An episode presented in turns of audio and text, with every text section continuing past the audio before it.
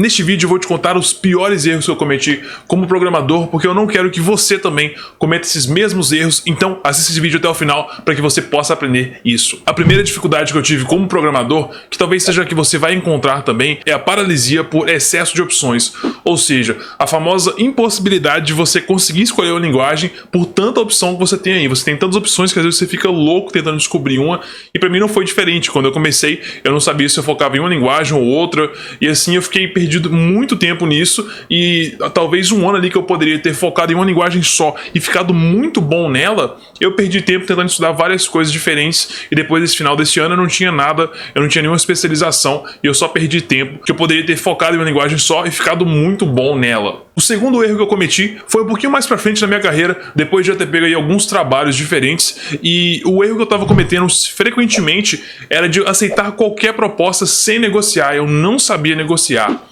E isso foi um problema bem grave, porque uh, você vai perceber quando você começa a trabalhar na área que a sua maior dificuldade nem é tanto de você uh, fazer um bom trabalho, mas é de você conseguir que as pessoas reconheçam que você está fazendo um bom trabalho e te recompensem por isso. E como eu não sabia muito bem como fazer essa questão de me mostrar, de mostrar que eu tinha habilidade de uma forma que não só eu percebia e os meus colegas, mas também de uma forma que as pessoas que estivessem me avaliando pudessem perceber isso dentro da empresa e também quando eu tentava negociar dentro de propostas, conversando por e-mail com os recrutadores, eu não sabia negociar, então eu aceitava praticamente sempre a primeira proposta que era feita, sendo que eu poderia fazer ali uma réplica ou então até mesmo um follow-up maior ali para tentar conseguir um melhor salário. Só que eu nunca fiz isso porque eu tinha medo de negociar e eu perdi muita oportunidade de ter salários mais altos em função disso. O terceiro problema que aconteceu comigo foi que quando eu estava indo ali de um trabalho para o outro, eu nunca foquei em uma linguagem ou um framework específico. Eu tentava meio que me adaptar sempre para o trabalho e por um lado isso é legal porque você consegue ter mais aplicabilidade para várias vagas, mas você nunca se torna o especialista, a pessoa que tipo quando as coisas dão errado eles chamam você.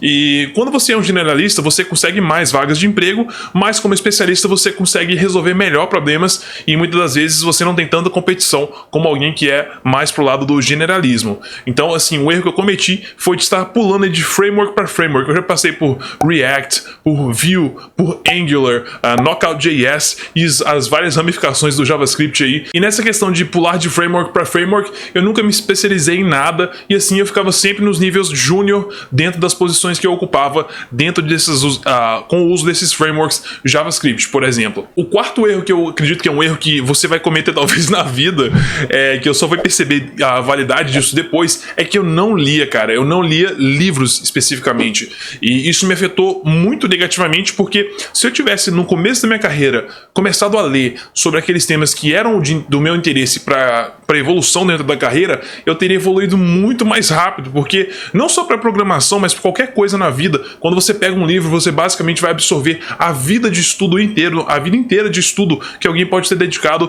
para ensinar um tema muito específico que você vai demorar talvez anos para tentar é, aprender por conta própria, ou você poderia simplesmente consumir um livro, aplicar ou usar aquelas táticas ou ensinos que são passados ali dentro, para não ter que perder esse tempo todo que a pessoa perdeu para escrever aquele livro, o autor do livro. Então, é, depois que eu comecei a ler, meu Deus, cara, mudou muito a minha vida, e inclusive foi o que eu aprendi em livros que me ajudou a duplicar e depois triplicar o meu salário. Então, leia, gente, leia livros. O quinto problema é o seguinte: eu sempre fui estudar bastante, muitos livros e muitos cursos, só que eu percebi que os erros na verdade, não os erros, mas o problema com os cursos que eu fazia é que eles me ensinavam muito bem, às vezes, a parte técnica, mas no final eu nunca tinha uma direção, um norte de como que eu poderia pegar aquele conhecimento e usar para ganhar dinheiro com aquilo, para fazer dinheiro ou para tentar conseguir uma vaga de emprego. E por esse motivo eu investi em cursos onde eu aprendi várias coisas e nunca cheguei a aplicar nada delas porque eu só fiquei na parte técnica. E foi até pensando nessa questão que eu montei um curso que vai ajudar vocês que estão querendo entrar na área de programação